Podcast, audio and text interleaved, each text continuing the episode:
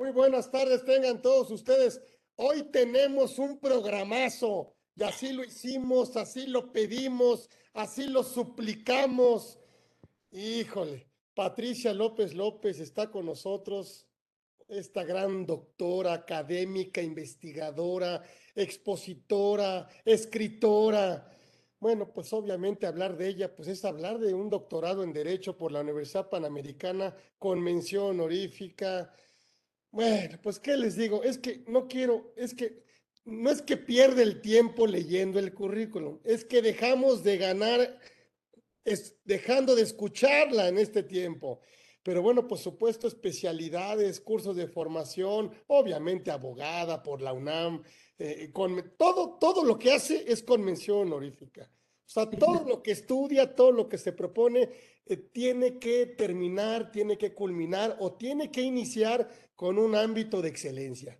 Entonces, hablar, si me preguntaran, bueno, Patricia López López, bueno, pues sí, es un referente en, en el ámbito tributario de este país, pues no solo un referente, sino eh, eh, un referente de excelencia, de, conocimiento. Y además que pues luego hasta se ve mal, pero pues sí, sí la, sí la aprecio, sí le tengo mucho cariño, mucho reconocimiento y sobre todo mucho respeto profesional. Y entonces me siento muy halagado, privilegiado. Ya no la voy a dejar que se vaya tanto tiempo eh, y que no esté con nosotros. Ella tiene que estar permanentemente aquí en su casa Orfe. No viene de invitada, viene de anfitriona, porque esta es su casa, Orfe y pues vamos a darle la bienvenida para que hable, pues por supuesto, de este tema que me encanta, pero que, que ella sabe perfectamente eh, cómo tratarlo, esta cultura tributaria, eh, una imperiosa necesidad, lo estamos viendo ahora, pues ahora lo estamos viendo cada día más. Y, y, y yo quería, pues tengo algunas preguntas, pero sobre la marcha vamos a ir haciendo algunos cuestionamientos. Ya no, no, no le quito más su tiempo, no por no leer su amplio currículum, no por perder el tiempo, sino de ganar escuchándola y no escuchándome a mí. Y entonces, pues vamos a darle la bienvenida. Pues, ¿qué, de, qué diremos de Patricia? Pues, no, pues es que, pues Patricia López López, la doctora, está aquí con nosotros en este gran programa. Ya sé que luego le da pena que le diga sus verdades, pero no, no me importa, no me importa, ya sabe que yo la quiero bien y que siempre, siempre tendrá aquí, por supuesto, las puertas abiertas para que haga y que diga lo que quiera. Así ah. que bienvenida en este, por supuesto, bueno, pues esta edición 93 esta edición 93 de que gracias a la pandemia, o no sé si gracias a la pandemia o a pesar de la pandemia, estamos con este formato de Conversando con Orfe, que hoy es una realidad con la doctora Patricia López López en esta edición 93. Así que, mi querida amiga Patti, te Muchísimas gracias, ¿no? bienvenida, recibimos, no, no, no, no, aquí no eres bienvenida, aquí, aquí simplemente adelante, esta es tu casa y bienvenida aquí a Conversando con Orfe, la doctora Patricia López López está con nosotros en esta edición 93. Bienvenida, mi querida amiga. Muchísimas gracias, no la del honor siempre voy a ser yo. Este, hemos coincidido, sabes que te admiro, te quiero, te respeto y agradezco infinitamente. Primero que pongas a disposición este gran foro para todos, porque no solamente son eh, todos aquellos que estamos inmersos, sino lo aperturas a todo el público en general y eso lo agradecen las redes, lo agradecen las universidades, lo agradece la gente que permanentemente está preparándose en este país y que estamos muy eh, honrados siempre de que tú hagas este foro y realices todos estos elementos y toda la infraestructura con la que cuentas y la pongas en disponibilidad solo para el saber y el compartir. Entonces, los que quedamos en deuda somos los que participamos y los recipendarios de la información. Muchísimas gracias, Carlos, como siempre, un honor. Gracias. Bueno, pues el tema se presta harto interesante. ¿Qué pudiera yo decir, verdad? Y recuerdo las palabras de un gran maestro mío de la Universidad de Estrasburgo de Francia que dice las palabras bien dichas abren los caminos de comprensión. Y creo que el tema de hablar de cultura contributiva en nuestro país nos deja un gran adeudo porque hemos visto que a lo largo del tiempo han existido disposiciones que desde la perspectiva de las autoridades eh, fiscales federales en cuanto a sus ámbitos de competencia material han estado siempre presentes y no olvidamos desde luego que nuestro artículo 33 del Código Fiscal de la Federación, dentro de las facultades de las autoridades fiscales, en el primer elemento de la fracción primera, pues establece que, se establece que proporcionarán asistencia gratuita a los contribuyentes y a la ciudadanía, procurando, procurando que siempre lo vemos y parece que es muy complejo, pero es explicar las disposiciones fiscales, informar sobre las posibles consecuencias en caso de no cumplimiento de las mismas, utilizar en lo posible un lenguaje llano y alejado de tecnicismos y en los casos en que sean de naturaleza compleja, pues proporcionar tanto material impreso o digital de apoyo que sirva justamente para el contribuyente. Pero otro elemento que viene depositado dentro de ese 33 fracción primera, desde luego que es también ejercer, ¿verdad?, las acciones en materia de civismo fiscal y cultura tributaria. Ojo con los dos conceptos, tanto en civismo fiscal que se propugna y lo vamos a ver en la reforma que se presentó ya a la Ley General de Educación en este país, al artículo 30, justamente el año pasado, que había sido presentada en el 2019, pero que se vuelve a retomar hasta 2021, ¿verdad? Son los dos conceptos. El civismo que va dirigido a las, eh, la etapa de la formación de la educación básica y media y la parte de la cultura tributaria, ¿verdad? Bajo los principios que vamos a ver más adelante en el caso de la OCDE que han fijado y desde la perspectiva del 33, pues tienen por efecto fomentar valores y principios, desde luego, para la promoción de la formalidad y el cumplimiento de las obligaciones fiscales. Ese es un primer acercamiento, sin embargo, Acto posterior, ya con la llegada de la Prodecon, esto tuvo un fortalecimiento mucho más eh, eh, reconocido por cuanto que en eh, la Prodecon justamente es quien la define de forma muy particular y me gusta mucho el concepto que utiliza en cuanto que la cultura contributiva es una vertiente de la cultura democrática que se entiende bajo la participación y que es una necesidad para fortalecer el sistema eh, justamente democrático que requiere que los ciudadanos responsables e informados participen en el desarrollo del Estado. Y una de las formas de colaborar justamente en el progreso, pues es eh, justamente el que se haga partícipe a los sujetos destinatarios, ¿verdad? Con el pago justo de sus impuestos. Y visto así, desde el ámbito de la cultura contributiva, pues es una vertiente, ¿verdad?, de esa cultura democrática y esta ha recaído, como lo hemos visto y lo seguiremos viendo, en la cancha de la autoridad fiscal es en el escenario en el que tenemos hoy y hemos tenido durante mucho tiempo la disposición vigente. Sin embargo, decía yo que cuando ya llegábamos y nos acercábamos al tema justamente de la PRODECON, pues entonces habíamos advertido que también a la luz de la ley orgánica de la PRODECON, específicamente ya en el artículo quinto, la fracción 15, establece justamente que correspondería a la Procuraduría de la Defensa del Contribuyente fomentar y difundir una nueva cultura contributiva. Y aquí ya se diseña el concepto desde la perspectiva que se realizarán campañas de comunicación, de difusión nacional respecto tanto de los derechos y garantías de los contribuyentes, proponiendo desde luego mecanismos que tiendan a alentar a estos a cumplir de forma voluntaria con sus obligaciones tributarias y de estas atribuciones y límites de las propias autoridades fiscales federales, quienes deberán actuar en estricto apego a la legalidad. Dos caminos que están construidos, pero desde luego prima facie en el primer caso en el tema de la cancha de la autoridad fiscal y acto posterior desde la perspectiva de las atribuciones de que goza la Procuraduría de la Defensa del Contribuyente, pero mucho más acuñado y ya saliendo un poco de la esfera de lo que le compete justamente a la autoridad fiscal, sino al ombudsman, que en cualquier elemento comparado que estudiáramos en los sistemas tributarios encontraríamos justamente esta figura del defensor de los contribuyentes, pero caminamos bajo esos dos elementos. ¿Por qué es necesaria esta cultura contributiva? Bueno, uno, ya lo he dicho y ahorita lo mencioné en el caso de los sistemas comparados, ¿verdad? Que tienen por efecto fortalecer el sistema tributario. Se trata primero de hacer sabedores a quienes participan del desarrollo del país con el pago de los impuestos, desde luego que estos sean justos y segundo, que para ello requieren de estar informados y con ello existe una corresponsabilidad de contribuir al Estado.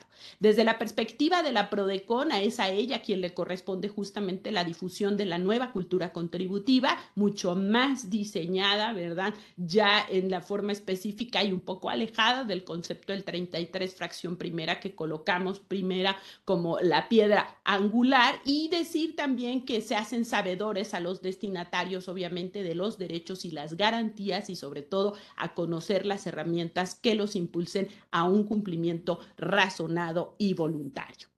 Esta cultura contributiva, vea, pues está en relación y lo establece los parámetros de la OCDE en relación con el nivel de confianza del ciudadano respecto al funcionamiento del Estado. Pero aquí, ya con la incidencia de los trabajos importantes que ha hecho la OCDE, el tema deja de ser de la autoridad fiscal y llega al defensor del contribuyente y, y lo vuelve o lo presenta como una tarea de Estado abriéndolo ya sobre una posibilidad mucho más grande, ¿verdad? Es que entonces nos podemos ubicar ya qué tanto es la importancia de la educación en el concepto de, eh, eh, vaya, eh, cumplir con los elementos de cultura contributiva y hacia dónde van dirigidos. La OCDE ha establecido que la educación tributaria es capaz de tender un puente de comunicación entre la administración tributaria y el contribuyente. Y en ese sentido, el elemento sale, como lo anuncié hace un momento, de la esfera de la aplicación de la autoridad fiscal para considerar entonces una política de Estado que deben de tener todos los países y que solo con ello se contribuirá justamente a una necesaria mejora de la recaudación, que tiene por efecto que impactar en la transformación de la relación del contribuyente actual, ojo, y el futuro. Porque si hablamos de educación, no solamente es para el que hoy necesita, el que hoy está formado o estuvo ayer formado para presentar, ¿verdad?, a su patrón, vea, con esto que no estamos tan de acuerdo porque es ocioso, ¿verdad?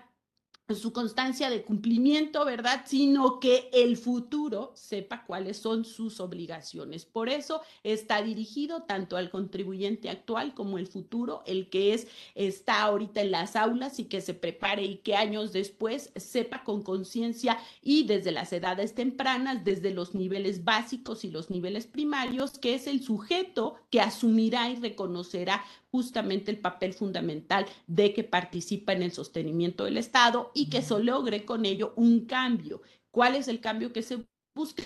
Pasar, ¿verdad?, al cumplimiento voluntario y abandonar el cumplimiento frente a amenazas. Creo que es una forma de presentar diferente la relación que hemos conocido y de la cual estudiamos mucho esa relación jurídico-tributaria que se da entre los dos sujetos, pero que se aparte del cumplimiento frente a amenazas para dar pausa, eh, perdón, eh, camino, ¿verdad? Y dar pauta al cumplimiento voluntario. Ese sería, digamos, un primer escenario. Carlos, si gustas, eh, continúo o si tú quieres tener alguna intervención. Hombre, ¿Qué tendríamos que hacer a lo mejor para que... Ay, pues es que yo siento, según la autoridad, que hay más contribuyentes. Sí. Eh, según los datos o las estadísticas, lo que presentan. Siento yo, a lo mejor ignorantemente, que seguimos pagando los mismos cautivos. Exacto. De una u otra manera. O sea, eh, eh, eh, ¿cómo podemos hacerle para que, hombre, nadie se levante y dice, yo quiero ser contribuyente, ¿no? Pero, pero sí, sí creo que es una, es, si no me das, no te doy, si no te doy, no me das. Esa línea tan delgada en donde el contribuyente dice, es que yo no pago impuestos porque no recibo nada a cambio. Cambio. O sea, tengo calles con baches, no tengo servicios públicos, no tengo, eh, eh, o sea, ¿cómo le hago para convencer? Es que, es que si no me pagas, tampoco tienes para dártelo. Ese, ese, e, ese estirón de cuerda ¿cómo hacemos para que se mantenga sin que se rompa? Muy interesante, como siempre, la pregunta y sobre todo porque eres un gran conocedor y por lo tanto adviertes porque es el sentimiento justamente manifestado de la gente, de los empresarios, de, de todas las personas con las que tenemos contacto desde una perspectiva de la asesoría y por nosotros mismos, saber qué tanto es lo que el Estado está obligado a dar y qué tanto los sujetos es lo que tienen que dar. Parte del cambio del paradigma, obviamente, ¿verdad? Tendrá que verse desde el diseño de iniciativas que tengan por efecto justamente esa educación para que desde edades tempranas lo conozcan. Y por eso se piensa tanto en la inclusión de un tema de educación, pero no solamente ello, diría yo, porque hay conciencia justamente ciudadana de la falta de cumplimiento del papel que realiza el Estado, que en última instancia será el tema del bien común. Y digo, planteas temas de necesidades eh, básicas que están obligadas a dar los primeros niveles de gobierno en ese orden, porque empezaríamos desde el ámbito de carácter municipal, el ámbito estatal, a estos dos primeros a quienes correspondería quizá la forma mediática a través de la cual nosotros percibimos a través de lo que has planteado, de que si las calles están este, con baches o si eh, no hay seguridad, que ese es otro de los elementos que demanda necesariamente en una estructura, ya no hablo del Estado democrático, sino en una función de Estado propia que le compete y que parece que se ha descuidado. Por eso es que cada vez en vez de ser más cercana, a pesar de los parámetros establecidos por la UDE de la relación mejorada, la buena práctica administrativa, ¿verdad? Parece que están alejados. El diseño, por eso, de OCDE, y lo vamos a ver más adelante, que sirvió justamente para la presentación presentación de la iniciativa que he comentado, que se presentó hasta el año pasado justamente al, en el Senado de la República, implica justamente el trabajo que otros países han hecho. Nos medimos con países de la región, obviamente, caso Latinoamérica, que vamos a ver que si vieron dos experiencias importantes, una en Guatemala en 2007 y otra en Perú en 2012, con una estructura de organización de la que se parte el reconocimiento de los pendientes que tiene el Estado para con los ciudadanos y que partiendo de ello justamente empieza a centrar sobre el diseño del establecimiento de la educación cívico-tributaria para considerar estos dos elementos. Tenemos que en 2021 la OCDE retoma el concepto de la educación cívico-tributaria, pues considera que una educación cívico-tributaria es una herramienta fundamental para la transformación de la cultura contributiva. Hay un reporte muy importante que se presenta hacia finales del 24, eh, específicamente de noviembre del 2021, que desde luego es posterior a la pandemia, temas que ahorita comentabas al inicio, ¿verdad? Que nos arrojó justamente con voluntad o sin voluntad eh, la pandemia al eh, elemento del manejo de los medios electrónicos y eso, decías tú al inicio de la plática de hoy, es por lo que estamos aquí, nos podemos reunir todos a una misma hora, a la una y estar eh, dentro de nuestras labores y sin embargo poder estar juntos tratando un tema. En este reporte que la OCDE emite hacia el finales del 2021, que decía es posterior a la pandemia, y es una segunda edición porque el inicial se había hecho hacia 2015, señala que la educación cívico-tributaria, ¿verdad? Es la herramienta clave que impulse tanto a personas como empresas a que paguen sus contribuciones en una forma voluntaria y con ello se logre lo que la OCDE determina o le llama la movilización de ingresos fiscales que necesitan urgentemente para ayudar a alcanzar objetivos de desarrollo sostenible. En esta segunda edición, ¿verdad?, de Fomentando la Cultura Contributiva, se pone en evidencia que hace un análisis la OCDE de iniciativas de educación cívico-tributaria llevadas en 59 países desarrollados y en vías de desarrollo. A partir de esto se demostró que se arribaba a que el 80% de las iniciativas sirvieron para detonar la mejora en la ética tributaria desde las dos perspectivas y se pudo advertir que generó ello un aumento de conocimiento fiscal y esto, desde luego, ¿verdad? Eh, eh, fue otro detonante en el elemento de la formación de la cultura contributiva. Por eso aquí lo separo entre civismo y cultura contributiva. Y en el tema de educación dice, pues debe ser acorde con la realidad, desde luego, porque obviamente los 59 países que entraron a este estudio tienen sus consideraciones específicas por cuanto sus realidades de Estado en las que se considera su contexto económico, su contexto social y su contexto cultural. ¿Qué ¿Qué persigue? Pues se persigue un común denominador, que es que en su incorporación se tenga la educación en que en todos los diferentes países se tenga, y es necesario decirlo, que se busca la inclusión justamente de la educación para el fomento a la cultura y a partir de ello que se contribuya al bien común, que es el fin del Estado, pero con una forma diferente de poder apreciar el trabajo de lo que está obligado al Estado en el tema del bien común, pero por otro lado, un tema de una obligación que se deje sentado desde las edades primarias. Ese sería, digamos, un elemento sobre el cual se razona hacia dónde vamos y primero en dónde estábamos, ¿no? Porque hablábamos de que sí, dentro de la cancha de las autoridades fiscales estaba en términos del 33 fracción primera y luego posteriormente en el ámbito ya justamente del defensor de los derechos del contribuyente. No sé si quieras agregar algo o continúo. ¿Cómo a partir de los de las escuelas, de los hijos. Exacto. Podemos empezar a fomentar que en una visión a largo plazo. Eso. Es, es peor negar la obligación que tenemos como ciudadanos de contribuir al gasto público, nos guste o no. Oye, se, se lo roben o no. Esta es, es, es, muy dramático, ¿verdad? Pero no, tendríamos, hay un, hay un tema de corresponsabilidad porque en el momento en el que eres sabedor y conocedor, tienes mecanismos también para exigir. Veamos que eh, justamente los sectores a los cuales nosotros nos dedicamos, el caso de los empresarios, quienes generan la fuente de empleo, es la gente que se defiende también.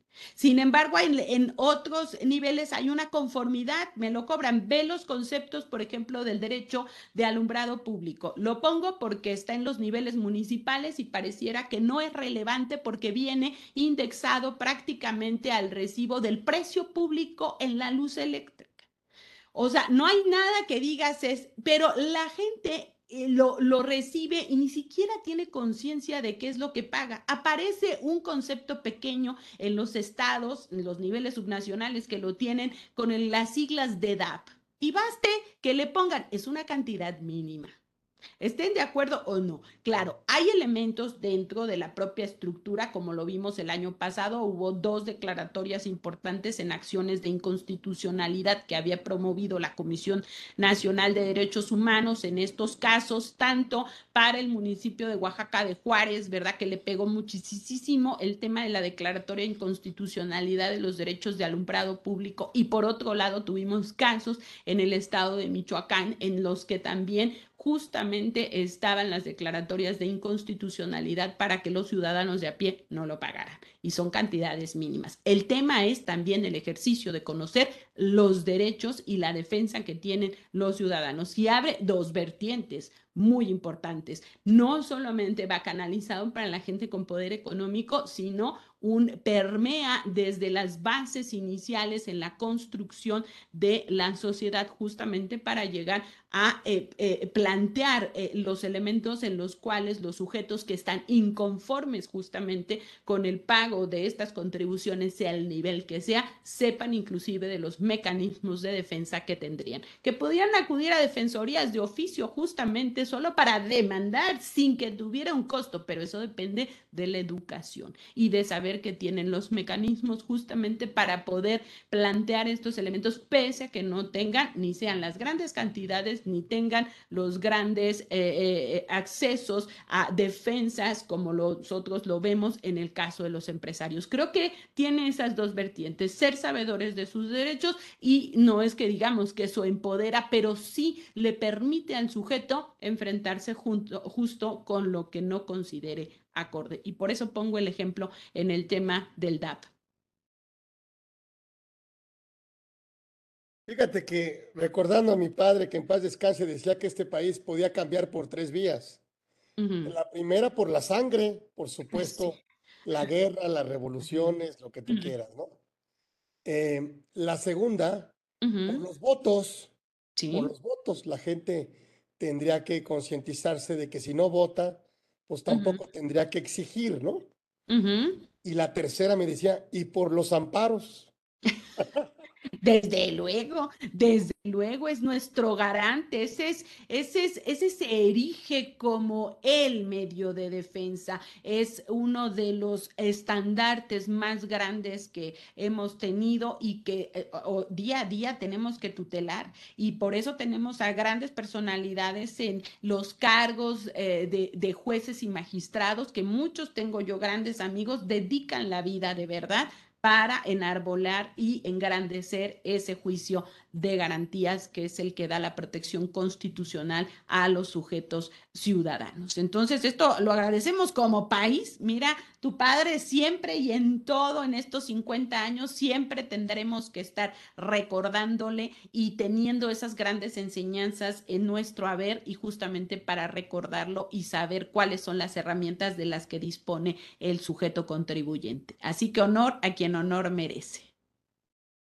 Pati, yo no, me hablas muy de la Prodecon, pero yo no puedo entender cómo todavía no tengamos procurador. Ah, bueno, eso es terrible, eso es terrible por, y digo, no es que no haya capacidad en la gente, hay miles de personas con grandes currículums, será muy difícil llenar, ¿verdad? El, el nivel que dejó nuestra querida y siempre admirada Diana, ¿verdad? Eso será un, un reto enorme, pero estoy segura que el país tiene grandes, grandes personalidades que pudieran llegar a hacerlo. El tema es la opacidad por parte del Ejecutivo Federal, ¿verdad? Y ahí sí lo puedo decir y hoy me atrevo porque ya estoy a la distancia pero inclusive un tema de no agrado, no voy a utilizar otras palabras para no herir susceptibilidades, sino lo dejo en el no agrado a la institución. Y eso creo que es bastante preocupante porque si lo ha dejado irse diluyendo en el tiempo y es cuatro años, o sea, para que hables prácticamente de que estaríamos acercándonos a un sexenio en el que hubo una opacidad total de reconocimiento a una de las grandes instituciones que tiene el país y sabemos a quién se la debemos, porque se la debemos por el trabajo, por el empuje, por las ganas y por eh, dejar una huella en el país que sea que no se borre y que permita justamente a este país crecer bajo la mano de los derechos del contribuyente. Creo que ese es otro de los elementos, ¿verdad?, que tenemos en paralelo. Ah, parte, tema parte que hablemos de cultura contributiva es un tema de reconocer lo de lo que no teníamos y lo que hoy tenemos, pero que sí tenemos también que impulsar desde la trinchera en la que nos encontremos el que este, esta institución tan valiosa pues se siga consolidando. Eso creo que a nosotros nos toca, vimos defenderla justamente para que no llegara quien no tenía las capacidades, pero en ese inter ha quedado en ese limbo la no designación y creo que tendría que darse y ojo que vamos en el cuarto año. Y el cuarto año, ¿verdad? Ya parece que va diluyéndose en el tiempo y que no fue tema, quizá lo tendría sí que expresar del actual titular del Ejecutivo Federal que eso pone un escenario pues complejo. ¿Cómo nos vemos ¿Cómo nos vemos? Pues eh, voy ahora al tema de dónde estamos, porque al final del día, con los avances que he comentado, la OCDE hizo un trabajo extraordinario porque eh, elabora tres parámetros importantes, el concepto de la disuasión fiscal que se asocia a sanciones y otros riesgos que asumen quienes incumplen las obligaciones tributarias, el tema de ética tributaria que suele presentarse como la motivación intrínseca para pagar los impuestos o como la percepción de motivaciones no pecuniarias para cumplimiento tributario, así como factores que quedan fuera del marco utilitario normal.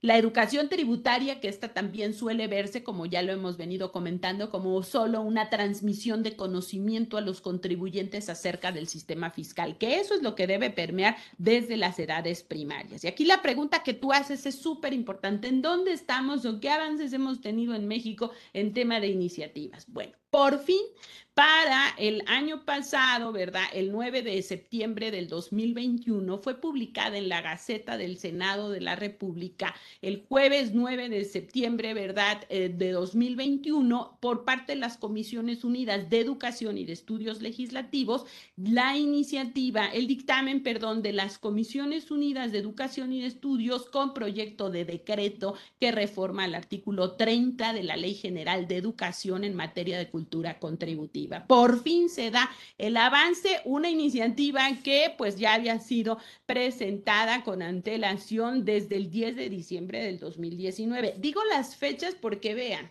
Hace un momento comenté que los parámetros que se habían utilizado por parte de las dictaminadoras, estas comisiones unidas, tanto de educación, ¿verdad?, como la de estudios legislativos, habían eh, apoyado su dictamen justamente con dos parámetros importantes que tomaron de modelo el caso de Guatemala en 2007 y el caso de Perú hacia 2012. Y nosotros llegamos incipientemente tarde hasta 2019, pero la dejan guardada en el cajón, ¿verdad?, hasta el 9 de septiembre del 2021. O sea, estamos y con quién nos medimos en países de la región.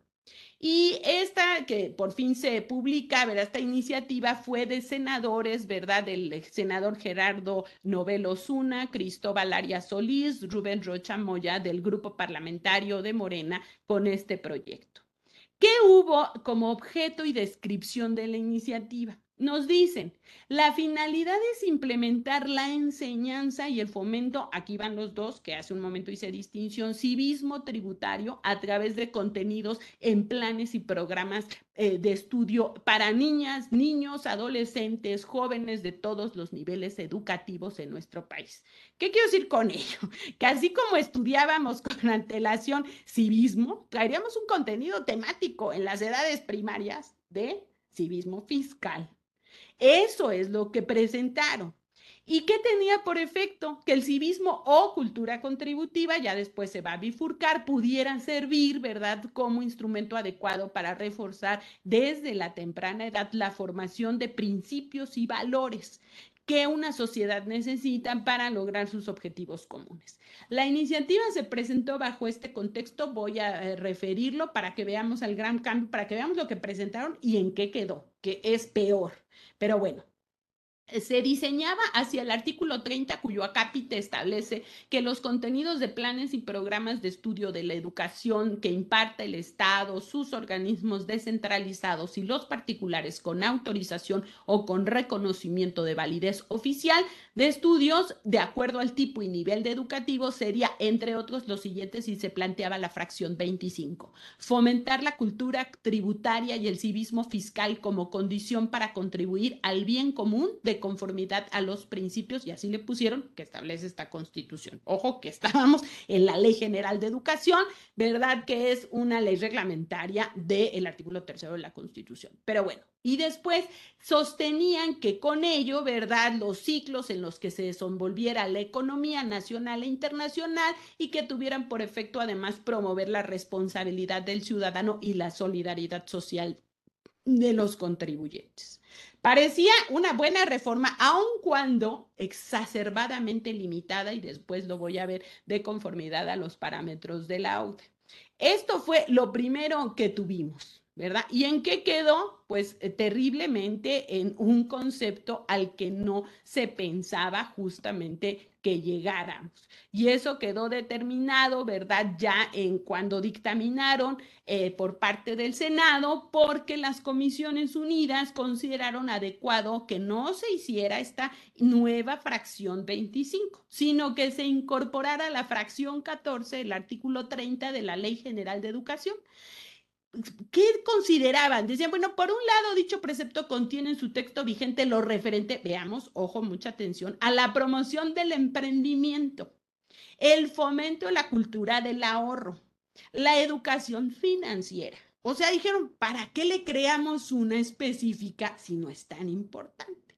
Pongámoslo en la fracción 14 que va con el fomento de la cultura al ahorro. Ese es otro tema que va aparte y que no va en el concepto del el civismo fiscal y la cultura tributaria. Pues así quedó, ¿ya? Entonces consideraron que el contenido propuesto guardaba estrecha relación con el material de lo que ya estaba en el texto vigente en la mencionada fracción 14 y que por lo anterior no resultaba necesario en consecuencia adicionar una fracción 25 del precepto que es el artículo 30, ni reconocer, ¿verdad?, fracciones subsiguientes para establecer alguna metodología o algunos elementos y quedó la propuesta. Y la veo ahora, no eh, menciono el acápite, sino solo cómo quedó. La fracción 14 que dictaminaron las Comisiones Unidas quedó como la promoción del emprendimiento, el fomento de la cultura del ahorro y la educación financiera. Le agregan la cultura tributaria y el civismo fiscal como condición para contribuir al bien común. Y eso es lo que aprobaron los señores eh, eh, senadores. Y hago mención a otro caso que va en juego con esta reforma al artículo 30, porque en el segundo transitorio se estableció muy claramente, para mí con muchísimo desprecio, de los parámetros y los elementos necesarios era que la presente reforma debe incorporarse en los contenidos de planes y programas de estudio a más tardar el ciclo escolar siguiente al de la publicación en el diario oficial. Falta el tema de la colegisladora. Y por otro lado, en el tercero transitorio, que el presente decreto no representaba erogación alguna para asignación de recursos adicionales. Ahí es donde quedamos a deber Totalmente, porque las experiencias de los países, los dos que he mencionado que sirvieron de modelo, justamente hicieron lo que en cumplimiento a los parámetros de OCDE sí se estableció. En el caso de Guatemala, en 2007, no solamente se estableció desde el diseño, ¿verdad?, del cambio en su estructura educativa, la asignatura de la cultura fiscal curricularmente dentro de los planes y programas de ese país, sino además obligaba a la elaboración de materiales educativos consistentes en libros de texto, juegos de mesa, ¿verdad? Los cuales de manera ilustrativa pues iban a dirigirse justamente estudiantes de educación básica con la finalidad de generar la conciencia al respecto desde las edades tempranas. Caso de Guatemala. ¿Qué hace Perú?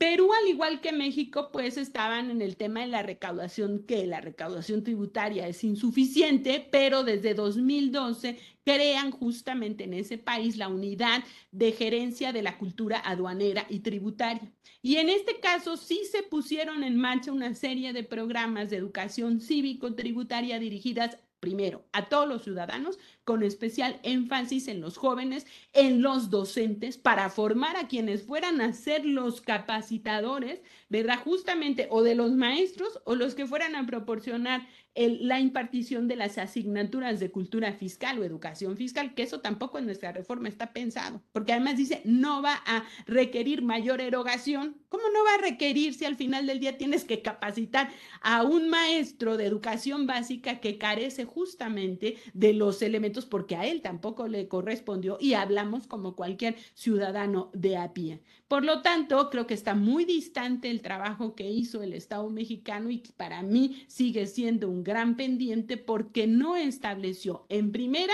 ya ni siquiera mido con los conceptos de la OCDE que he venido comentando y que ahorita profundizaré más, sino que tampoco se midió con los que sí hubieran considerado las dictaminadoras, porque ahí trabajaron conjuntamente estas dos comisiones, la de educación y la de estudios legislativos, justamente para poder incorporar en el caso de México la tan ansiada línea, ¿verdad?, que está dirigida para muchos países, como el caso de OCDE, que midió en 59 países, con los resultados óptimos de que en 80% de los países se había logrado que con el pasar de los años, que era lo que tú comentabas, del, eh, eh, de los ciudadanos no solamente presentes, ¿verdad? Sino las generaciones futuras hicieran ese reconocimiento al tema de lo necesario que es implementarlo desde las edades primarias. Entonces, cuando me preguntas dónde estamos, pues yo te diría, no estamos ni siquiera midiéndonos con los que se utilizaron, que además, como modelos, ¿verdad? Ellos llegaron muchos años antes que nosotros, porque estoy planteando 2007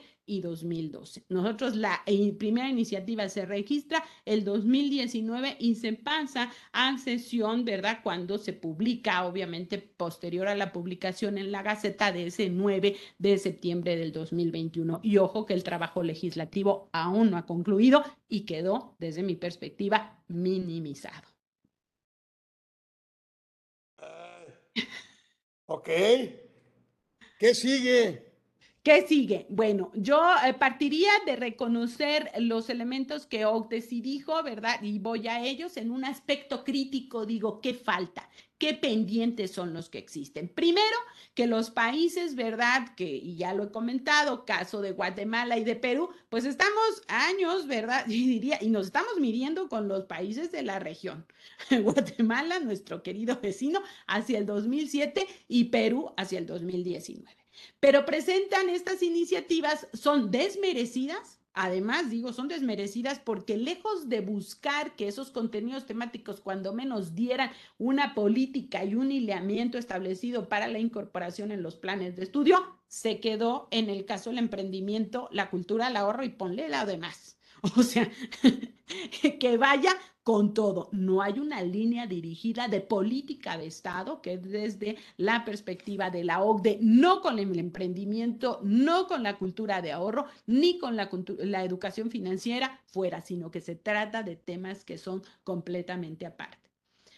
Para la OCDE resulta eh, de suma importancia someter, ¿verdad?, un paso a paso, dice la OCDE, para los países en los que se decidiera incorporar la cultura contributiva, trayendo lo que se advirtió, ¿verdad?, en forma previa a través de los trabajos del primero que dan resultados en 2015 y después posteriormente en el caso del 2021, en la que señalan cuando menos, digo, no voy a profundizar mucho, pero sí tres pasos importantes. El primero era definir un objeto claro, no se cumplió.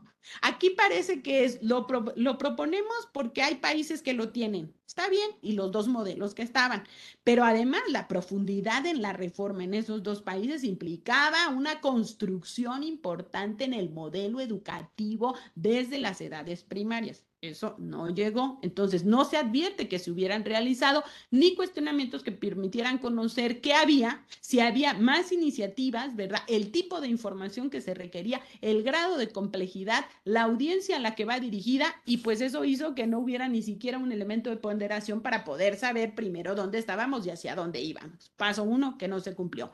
Paso dos, ¿Qué se requiere primigeniamente? Comprobar recursos disponibles. Y eso lo dice la OCDE.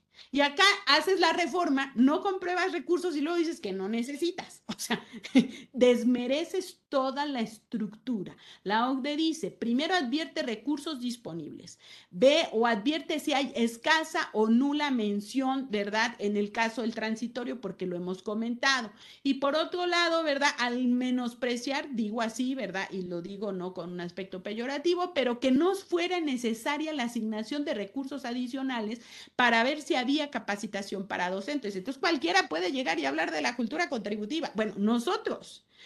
Y, para tratar el tema con seriedad, porque ese es lo que ha eh, eh, generado justamente, yo diría como cultura contributiva, Grupo Orfe que ha tenido a lo largo del tiempo el desarrollo de la capacitación en un sector muy especial, pero no venimos improvisados estudias, la gente que tú haces el honor de invitar es la gente que más conoce los temas.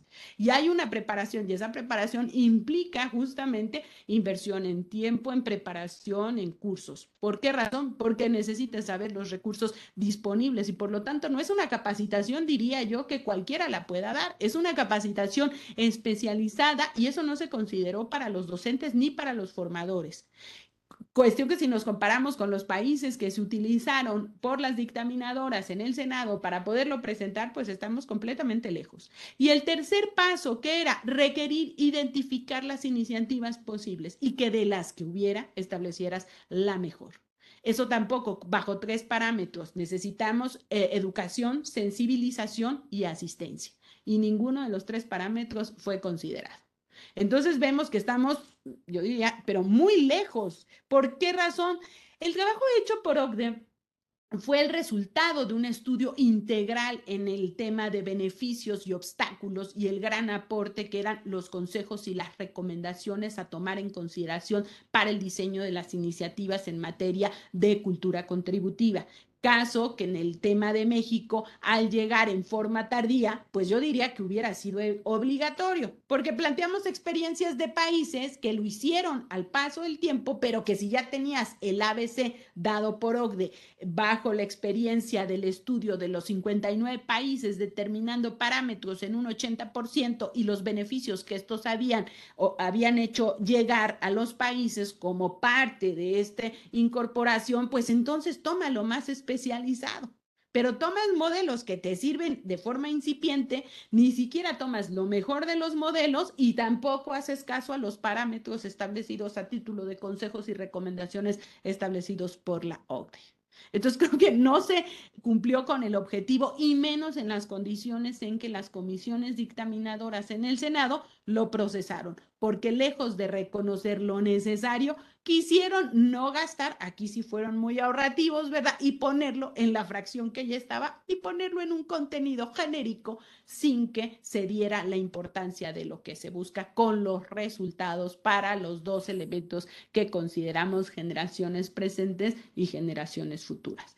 Y hay otro tema súper importante que lo deja sentado la OCDE. La OCDE deja sentado que educar no es elemento atribuible a las administraciones tributarias. O sea, estaríamos ya muy alejados del concepto del 33 fracción primera, porque se dice, esa no es función de las administraciones tributarias, ¿verdad? Dice, debe implicar justamente a los interesados, ¿quiénes son? Los centros educativos en las edades primarias para el tema de civismo y ahí lo aparto, ¿verdad? Y por otro lado, en los temas de cultura contributiva estarían las asociaciones empresariales, las organizaciones no gubernamentales. Por lo tanto, considero que sigue siendo el gran pendiente del Estado mexicano, que no se logró avanzar nada y que ojalá y se pueda rescatar en el trabajo que haga la colegisladora, porque eso sí nos dejaría mucho, ¿verdad? No por el presente, sino estamos viendo que si es una función que no le corresponde a la autoridad fiscal, tendría que ser desde luego una función de Estado.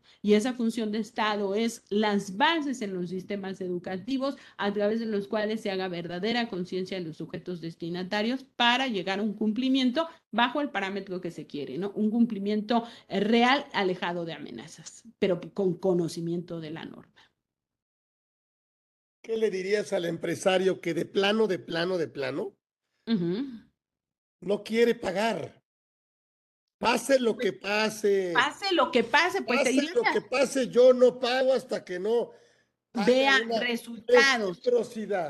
Sí, eh, eh, la realidad es que eh, esa bandera se enarbola justamente bajo el no reconocimiento, pero ya estaría un poco más delicado a la estructura del Estado al Estado mismo, porque te dice el empresario, si yo me pago mi propia seguridad, si yo pago mi propia, este, elemento interno, hay, hay desarrollos, ¿verdad?, inmobiliarios que vemos en los cuales el servicio de basura, el servicio de, este, de limpia es propio de recolección, de mantenimiento, ¿me lo doy yo? ¿Qué me da el Estado? Es la pregunta. Es un tema también de ética tributaria, pero no solo para el sujeto que lo paga, sino para el sujeto que tiene que ofrecer justamente la calidad en servicios al contribuyente. Y estamos hablando del aparato estructural, del sujeto activo en aquella relación jurídico-tributaria. Siempre vemos cargado, y eso siempre yo lo doy en la escuela, un cúmulo de derechos y obligaciones, que es todo. ¿Verdad? Y que están minimizados porque hay muchas más obligaciones. Y cuando ves inclusive el texto del Código Fiscal de la Federación, que empieza justo en el 33 de las facultades de las autoridades fiscales y cierra hasta el, último artículo que antes de, la, el de los esquemas reportables llegaba a 196, hoy acreció después de que retomaron ese título sexto.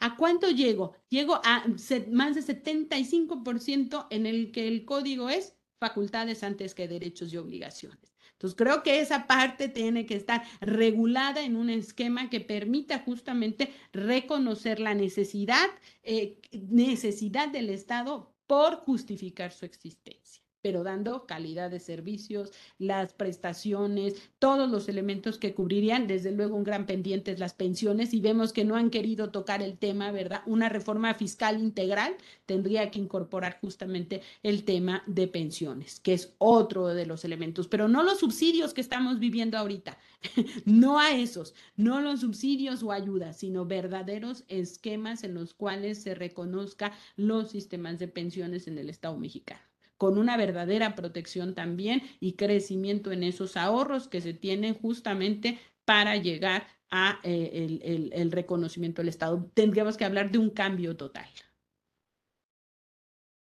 ¿Qué, qué, qué parámetros tendría que tener la gran esperada reforma fiscal?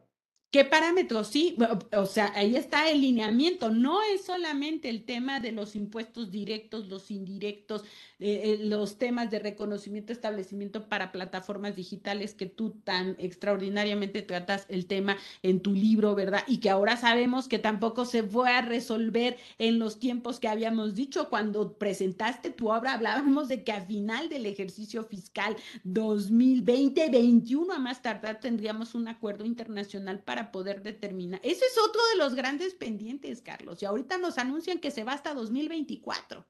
Y seguimos con la crítica que tú hiciste desde el programa, donde nació tu libro, en aquel programa emblemático que me hiciste el honor de invitarme a los grandes fiscalistas, ahí se dejó sentado. ¿A quiénes está castigando? A los choferes. ¿A quiénes está castigando? A los más débiles y los que llevan una ganancia impresionante hay total abstención y lo dijimos, ¿en qué se pudiera pensar? Bueno, trabajamos en esa iniciativa, este, la Prodecon, el grupo de Ramírez Cuellar y se había pensado inclusive ir a un impuesto especial. Bueno, no las graves y espérate al tema de la resolución eh, internacional, al, elemento al que se llegue por parte de los grupos eh, eh, importantes en el tema internacional. Espérate. Bueno, nos esperamos, pero en mientras, ¿qué pasa? Sigues generando una cantidad impresionante de dinero, el cual no llega directamente y no queda nada en el país. Ese es, ese es de los grandes pendientes, Carlos, y yo te diría, es un tema de moral tributaria, porque dices, al que gana menos es al que lo tienes cautivo, y al que se hace, bueno, decíamos en aquella sesión, me acuerdo, Snapbatch, y Google, lo que antes tardaban en, determinar eh, sus ganancias millonarias, ¿verdad? Se volvieron billonarias y bajaron de 20 años a 4 años. Billonarias. Y esos siguen en el tema de la opacidad total, generando una riqueza exacerbada sin que sean visibles, al menos para el Estado mexicano. ¿Qué pendiente habría? Oye, ponles un, un gravamen vete a uno especial, cuando menos por tema de moral tributaria, porque no es posible que al que gana billones sea opaco y el que hace el esfuerzo, el que trabaja, el que pone el coche, el que paga el seguro, el que paga todo, sobre ese.